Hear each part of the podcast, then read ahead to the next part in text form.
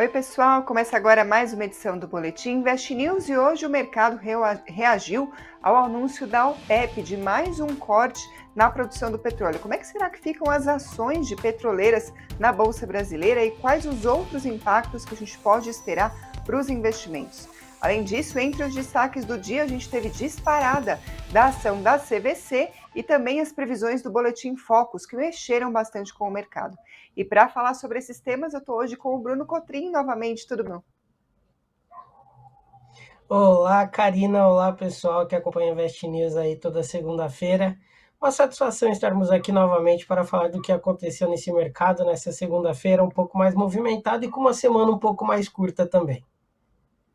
É isso aí. Vamos começar então logo falando sobre o petróleo, depois a gente emenda os outros assuntos, mas vão mandando aí os seus comentários, dúvidas, sugestões de temas para a gente comentar. A gente está acompanhando aqui o feedback de vocês. Falando então sobre a OPEP, a Arábia Saudita anunciou que vai fazer cortes na produção do petróleo a partir de julho. Isso é parte de um acordo mais amplo de limitação uh, da produção da OPEP+.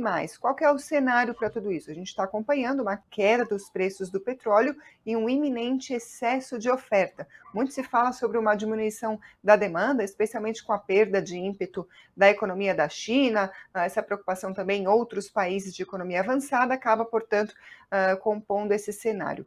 O ministro da Energia saudita falou que o corte de um milhão de barris por dia pode ser estendido, inclusive, além de julho, caso seja necessário. Vamos relembrar, a OPEP+, agrupa a OPEP, que é a Organização dos Países Exportadores de Petróleo, e aliados liderados pela Rússia. Foram sete horas de negociação até chegar nesse acordo anunciado. A OPEP+, produz cerca de 40% do petróleo bruto mundial, ou seja, qualquer decisão que eles tomem acaba fatalmente afetando o preço da cotação do barril. Uh, e também vem na esteira aí esse anúncio de outras reduções. A OPEP mais já implementou um corte de 2 milhões de barris, o equivalente a 2% da demanda global, num acordo no ano passado. E além disso, em abril, o grupo também concordou com um corte voluntário inesperado, pegou o mercado de surpresa, de 1,6 milhão de barris por dia. Entrou em vigor agora em maio, vai até o final de 2023, ou seja, uma sequência de anúncios de corte. Agora, por incrível que pareça, o petróleo hoje fechou em baixa, mesmo com esse anúncio de menos produção, ou seja, redução da oferta. A intenção é puxar os preços para cima, pelo menos na sessão de hoje isso não aconteceu. E aí, nesse cenário, a gente teve a Petrobras hoje subindo mais de 1% na ação preferencial, que é o papel Petro 4, Petro 3 subiu 0,62%. R3 Petróleo também subiu, subiu 0,94%. Agora a PetroRio não, ela passou a boa parte do pregão em baixa, fechou quase estável em alta, mas uma alta bem pequenininha, 0,08%. Uh, Bruno, vamos lá. Primeiro a gente vê a surpresa aí do petróleo subindo, quando a tentativa era justamente que acontecesse o contrário, e essa reação das ações na Bolsa de Valores brasileira. O que, que o investidor pode esperar, primeiro, especificamente sobre os papéis de petróleo aqui no Brasil? Legal, um ponto bem importante, né, Karina, para estar tá passando aí para a galera, porque quando a gente fala de commodity, a gente está falando de como é que acaba se movimentando, né, grande parte da nossa bolsa de valores aí com Vale, Petrobras e tudo mais, né? E falando de petróleo, lógico que a Petro não iria ficar de fora e nem as demais empresas ligadas ao setor. É, a reunião da OPEP, né, que ocorreu ali nesse final de semana, acabou ficando acordado, né, de uma forma voluntária, que os Emirados Árabes iria reduzir ali a sua redução de petróleo em um, um milhão de barris por dia, né? E esse ponto inicialmente sim acabou ocorrendo de forma positiva no mercado. Inclusive, ontem, durante a madrugada, o petróleo chegou a operar em alta de 5%, Hoje, durante a abertura da Bolsa de Valores, né, inclusive lá nos Estados Unidos, a hora que abre o mercado às 10h30 da manhã aqui no Brasil, o petróleo chegou a saltar um pouquinho mais de 2%. E ele teve um fechamento bem tímido aqui, subindo praticamente 0,4%, né? O Brent, que é referência para a Petrobras, e o WTI, que é o petróleo norte-americano, como você falou, ele não teve praticamente alteração nenhuma, ficou no 0 a 0. Então, esse é um ponto importante para colocar, porque tudo isso influencia principalmente na demanda da China, né? Ela que tem uma demanda muito forte né, de petróleo para estar tá fazendo a sua economia funcionar num todo. Nós estamos acompanhando um desenvolvimento econômico da China mais fraco, né, com PMIs, né, que são indicadores de desenvolvimento econômico, vindo abaixo do esperado e colocando cada vez mais para frente essa retomada econômica da China. Tivemos a Petrobras, né, trabalhando em alta aí, conforme você falou, a 3R saltou quase 1% e abriu no 0 a 0. Tudo isso tende a influenciar também na questão de como é que fica o custo de produção né, da companhia brasileira, da Petrobras, né, com petróleo um pouco mais barato, salientando né, um ponto que o petróleo, é, um pouco antes da OPEP anunciar essa redução no mês de abril do ano passado, onde o petróleo saiu de um mar de aproximadamente 78, 77 dólares e chegou a bater 86, vem agora de uma forma a fim de segurar o preço da commodity, né?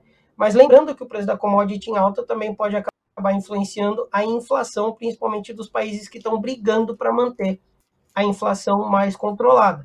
E vem nessa tomada de decisão ali dos Emirados Árabes para estar tá reduzindo a partir de julho um milhão de barris de petróleo na sua produção diária. E também tiveram alguns outros pontos ali da reunião da OPEP que acabaram marcando né, toda essa movimentação. Obrigada, Bruno. Fazendo, portanto, a correção é o seguinte: o petróleo Brent subiu uh, 58 centavos de dólares, uh, foi para 76,71 uh, o barril, e o petróleo dos Estados Unidos 41 centavos para 72 dólares e 15 centavos. Uh, ambos os contratos, portanto, estenderam os ganhos de mais de 2% na sexta-feira. Feita essa correção, você comentou, Bruno, sobre os países uh, que tentam aí controlar a inflação, que podem ter alguma preocupação. Ouvi o Brasil ali levantando a mão dizendo presente. Agora temos outros países também aí no radar, Estados Unidos, por exemplo. A gente, todo mundo, claro, de olho na inflação dos Estados Unidos para saber o que o Fed vai fazer com juros, como que mexe com o nosso mercado, enfim. Nesse cenário, a gente pode esperar uh, alguma reversão de uma possível tendência do Fed, já que petróleo em alta pode ser um fator a mais para puxar a inflação por lá, como você estava explicando para a gente. Sim, é um ponto importante para deixar no radar, visto que a próxima reunião dos Estados Unidos é na, na semana que vem, né, dia 14, e as apostas para manter a taxa de juros nos Estados Unidos no atual patamar na janela de 5 a 5,25 ultrapassa os 80%, né? Está na casa de 81%. Tudo isso também repercutindo muito a questão ali da negociação que foi feita na Câmara e no Senado norte-americano sobre o teto da dívida deles, né?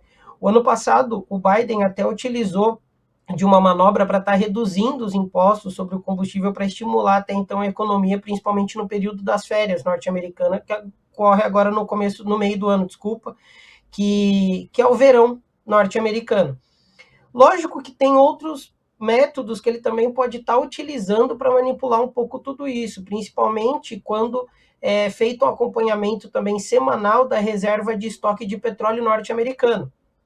Então, às vezes ele pode ali tirar um coelho da cartola, né, falando que tem uma reserva maior para até então segurar um pouco mais o preço da commodity e ele talvez vir com uma manobra para incentivar a população. Mas visto o último acordo do teto da dívida, ele não está com tanto dinheiro assim não para ficar gastando mais um pouco na economia por lá, né? A gente, claro, vai conseguir, eh, vai continuar acompanhando por aqui. Uh, vamos lembrar que nessa semana, inclusive, a gente tem dados sobre o IPCA. A gente está falando de inflação lá fora, mas aqui também, e foi um dia movimentado sobre isso. O Sigefredo, inclusive, acabou de perguntar por que, que a curva de juros está derretendo hoje. A gente já chega lá, então, segura aí esse tema da inflação, que a gente já volta a falar disso. Mas, por enquanto, vamos partir para as outras notícias e outros temas que mexeram com o mercado financeiro falando sobre declarações do ministro da Fazenda, Fernando Haddad. Ele falou hoje que aquele programa do governo federal, inicialmente pensado e anunciado para baratear o preço do carro popular, segundo o ministro, foi repaginado. E aí vai, na verdade, priorizar ônibus e caminhões, embora a medida ainda contemple os carros. Ele falou o seguinte, abre aspas, a gente repaginou o programa e ele ficou mais voltado ao transporte coletivo e ao transporte de carga, mas o carro também está contemplado, fecha aspas. Ainda não houve nenhum anúncio oficial, somente esse, essa parte aí que o ministro adiantou, a gente, claro, segue no aguardo. E ainda falando sobre expectativas em relação a anúncios do governo, a gente teve a notícia hoje de que o governo avalia antecipar para este ano a reoneração do diesel, que estava desonerado desde o ano passado. Isso por quê?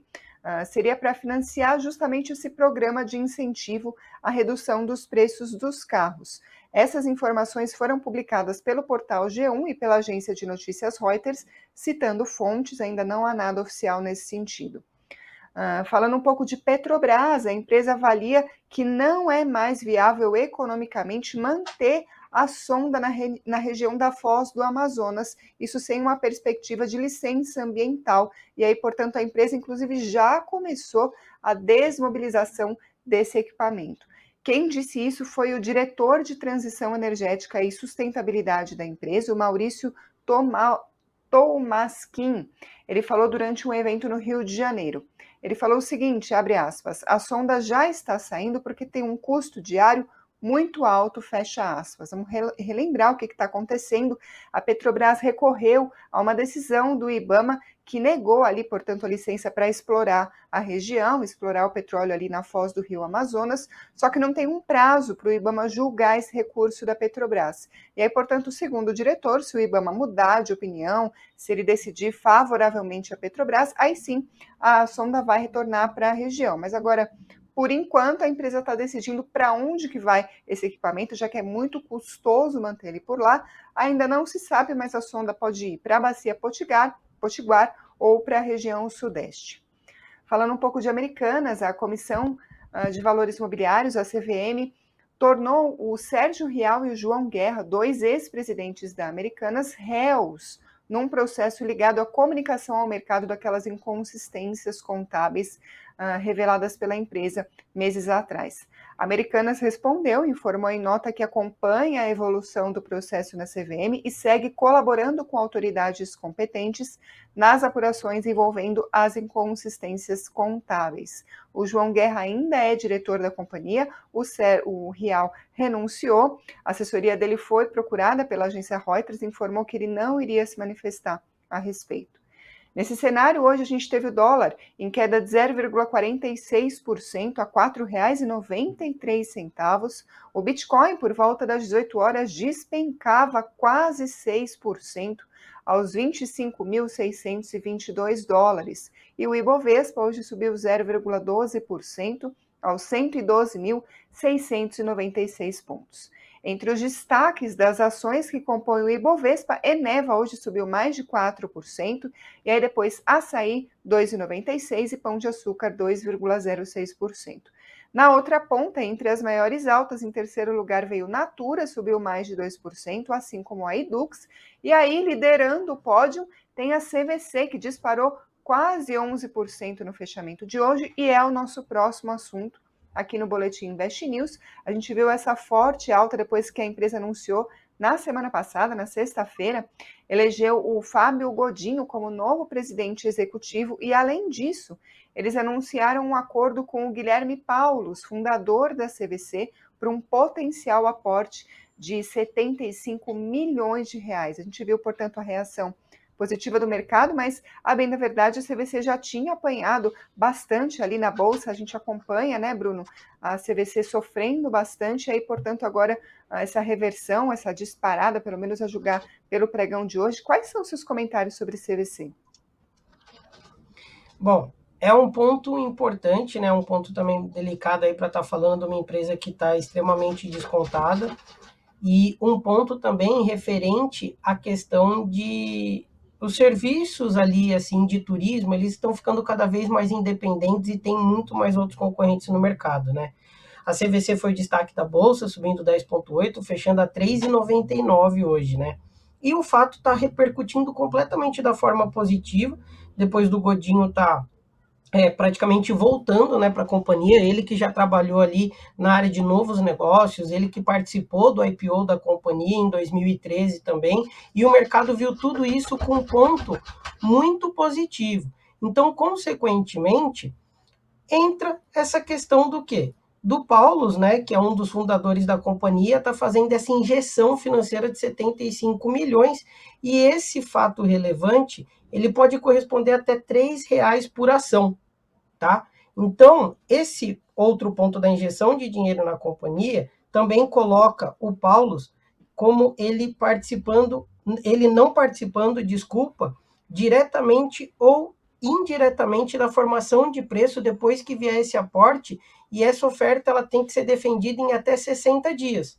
Porque agora o mercado ele repercutiu toda essa questão positiva de uma empresa que está passando por dificuldade por causa do seu balanço patrimonial e tudo mais. Até porque vindo essa notícia positiva, os bancos ainda não desclassificaram ela como uma posição de recomendação em underweight, né? Que seria praticamente uma posição equivalente à venda do papel. E isso e limita muito a questão ali do potencial de crescimento que a companhia tem referente a todo o seu gasto, todo o seu fluxo e todo o seu balanço patrimonial. Então vem como uma surpresa para o mercado, isso vem com ponto positivo, é, também está tendo alguns incentivos aí para o setor de turismo, né, principalmente relacionado à questão do, do combustível né, para aeronaves de grande porte, onde tá, teve aí até um, um, um ajuste, acho que de 12% para a redução desses impostos e, consequentemente, incentivar também o setor. Mas como é que a CVC vai se beneficiar disso num todo? Até onde tem empresas, né, longe de falar que a CVC está passando por um problema parecido, mas empresas do setor, né, que tiveram uma venda muito grande de pacotes de viagem, não estão conseguindo arcar com tudo isso, é até um caso de televisão e tudo mais, que a empresa acabou fazendo ali a venda de pacotes a descoberto, né? Então ela vendia o pacote acreditando que na retomada da pandemia, quando a economia voltasse, as pessoas quisessem viajar, o preço da passagem está mais barato, a acomodação, a hospedagem e tudo mais. E não é isso que está se encontrando mundo afora. Então, além de ter a perspectiva da organização interna da empresa e vendo toda essa questão global do setor, é um ponto positivo? É. Como é que vai ser feito? Até onde é que vai ser a recuperação e qual é o prazo para tudo isso começar a refletir?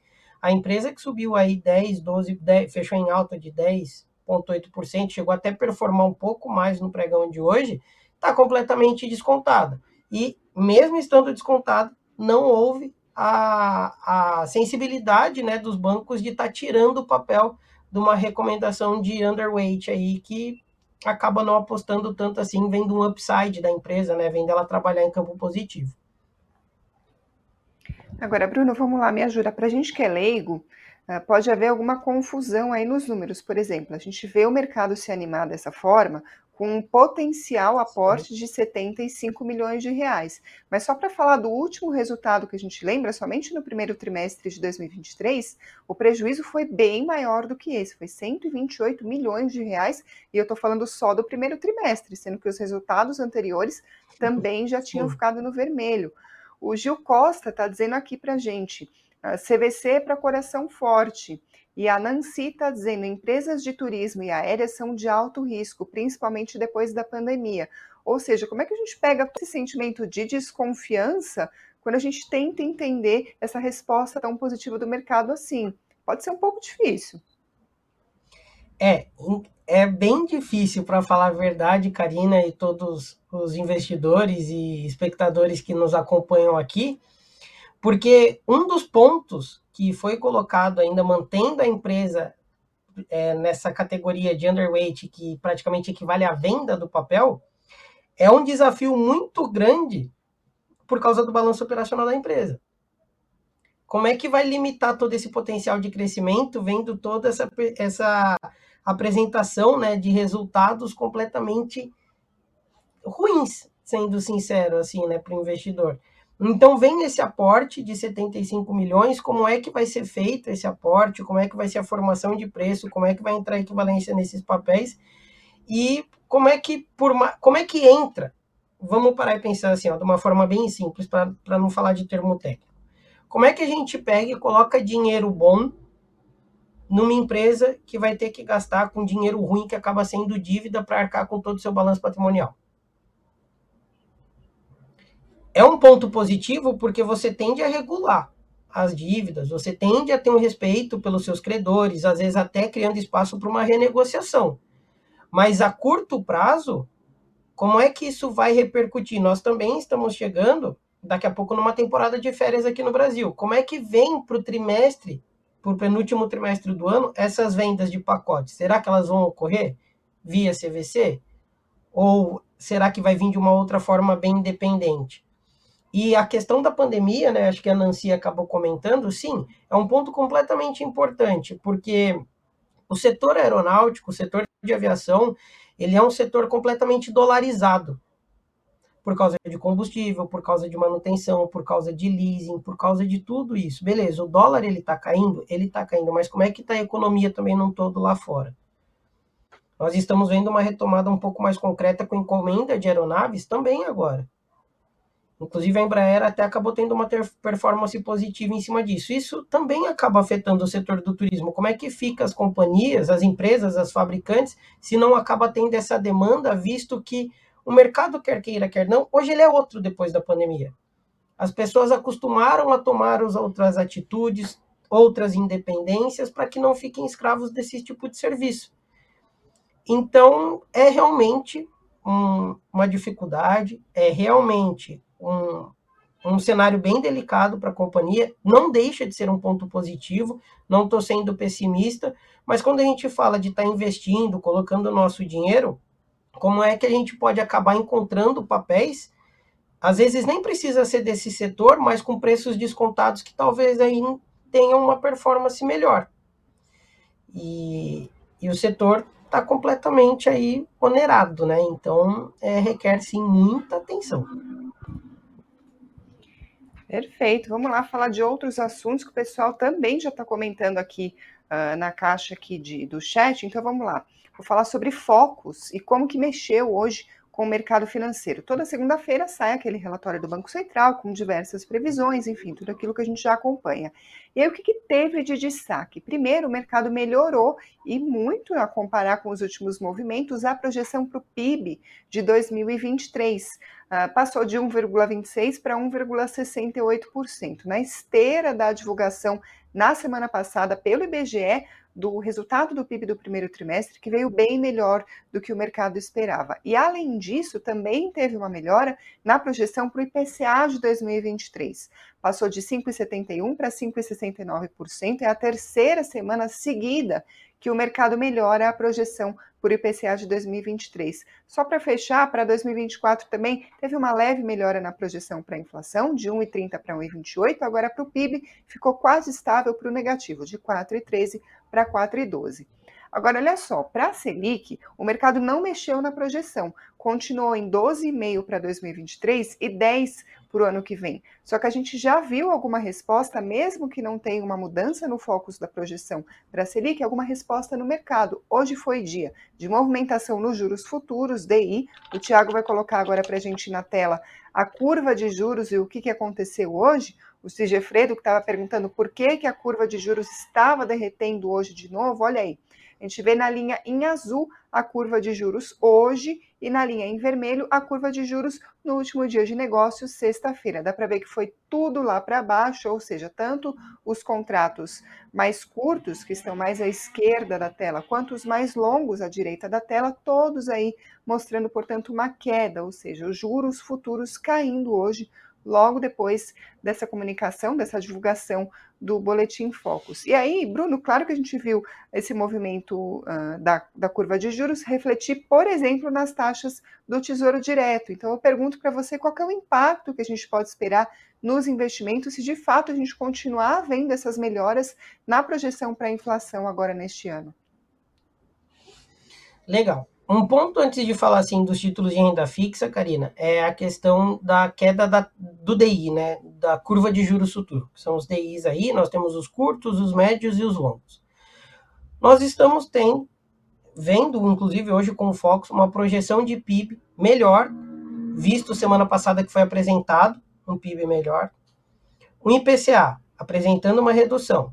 Consequentemente, o Brasil apresentando um crescimento com uma taxa de juros já elevada a 13,75 e um PIB também apresentando o crescimento do que era esperado, o que acaba incentivando melhor o crescimento do país é a redução da taxa de juros. Foi até o que algum espectador acabou comentando aí no chat dessa taxa de juros alta que também influencia no setor de turismo. Né? As pessoas também vão ter receio de estar tá fazendo viagens e tudo mais, assim, principalmente aquelas mais a longo prazo.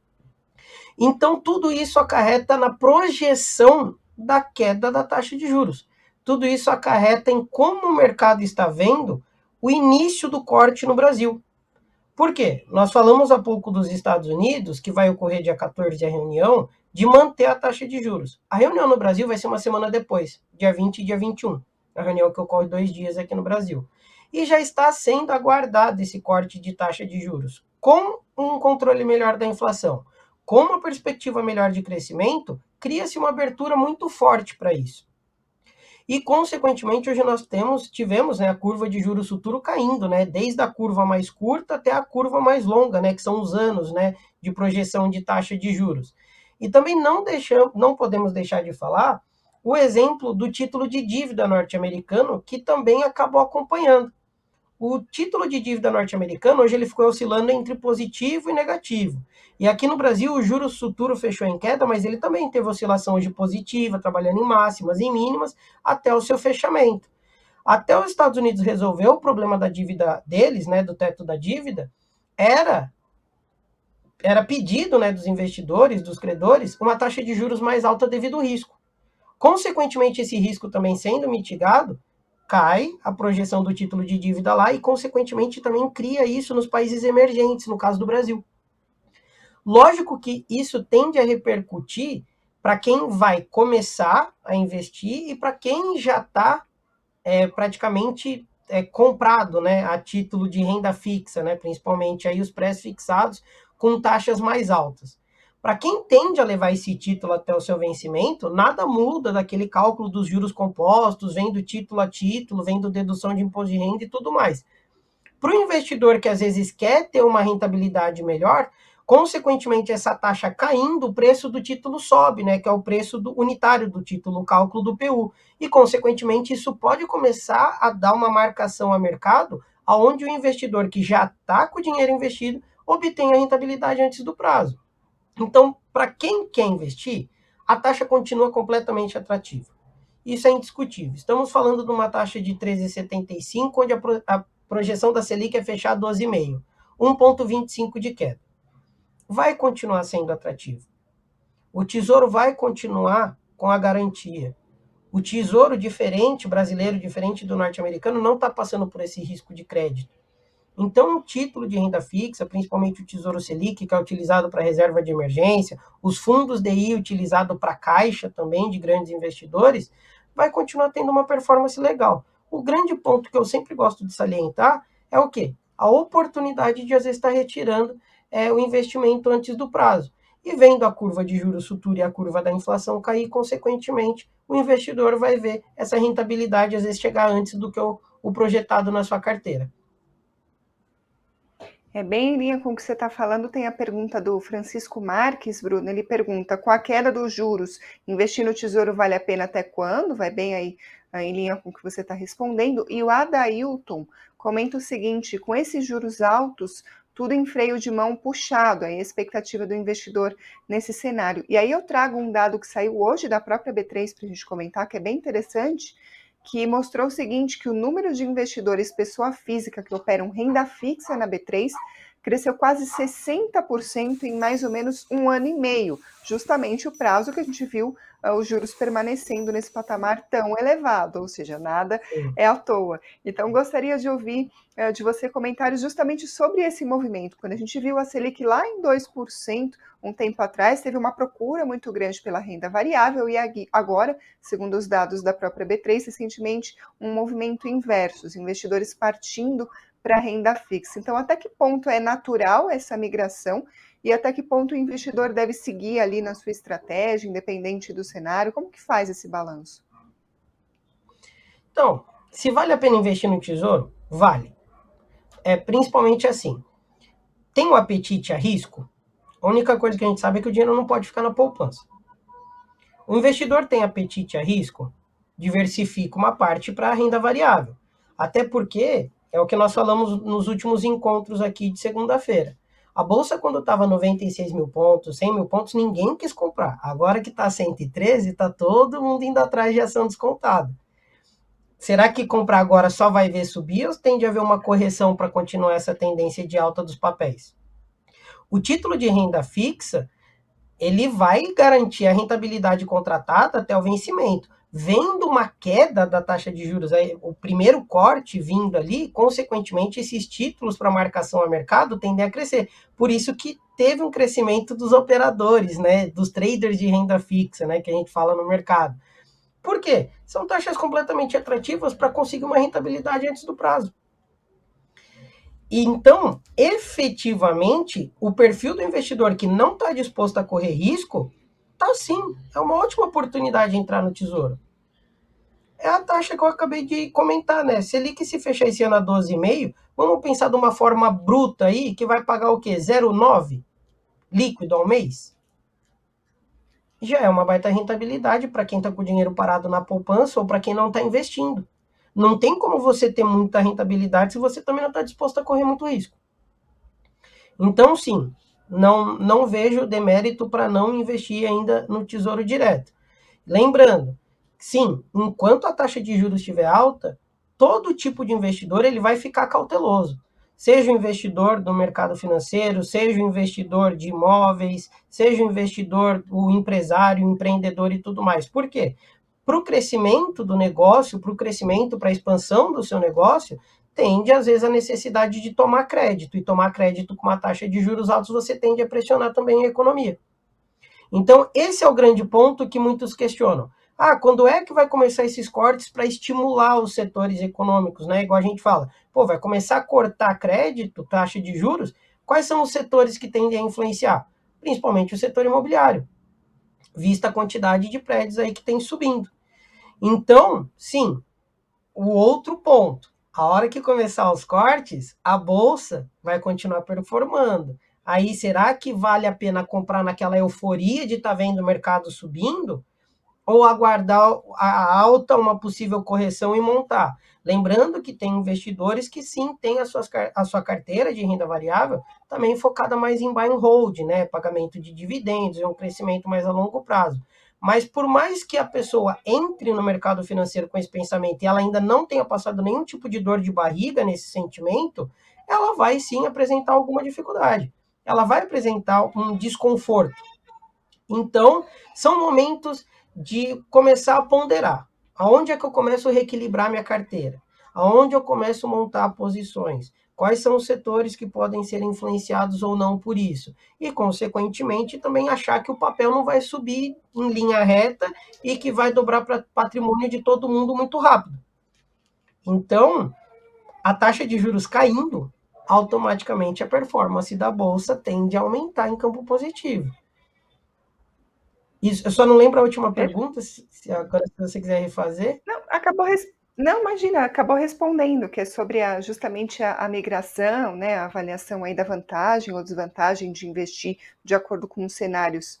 O cenário de juros, acho que já está respondido. Mas claro que o pessoal continua mandando as perguntas para a gente, a gente vai anotar tudo certinho, ou virar pauta no investnews.com.br, ou a gente traz para os próximos programas. Infelizmente não dá tempo da gente responder tudo, mas eu agradeço aí os comentários de vocês. Deixem aqui embaixo, depois na versão gravada, o que vocês estão achando do programa, os assuntos que vocês gostariam de ver mais ou menos por aqui, assim a gente fica ligado no feedback de vocês. Por hoje é só. Bruno, muito obrigada mais uma vez pela participação. Karina, eu que agradeço a você, a toda a equipe da Invest News, aos nossos espectadores aí, os nossos investidores, e também fico a fiquem à vontade para me chamar para estar tá tirando qualquer dúvida aí. É isso aí. Valeu para o pessoal também que ouve por podcast ou pela Alex e até a próxima. Tchau, tchau.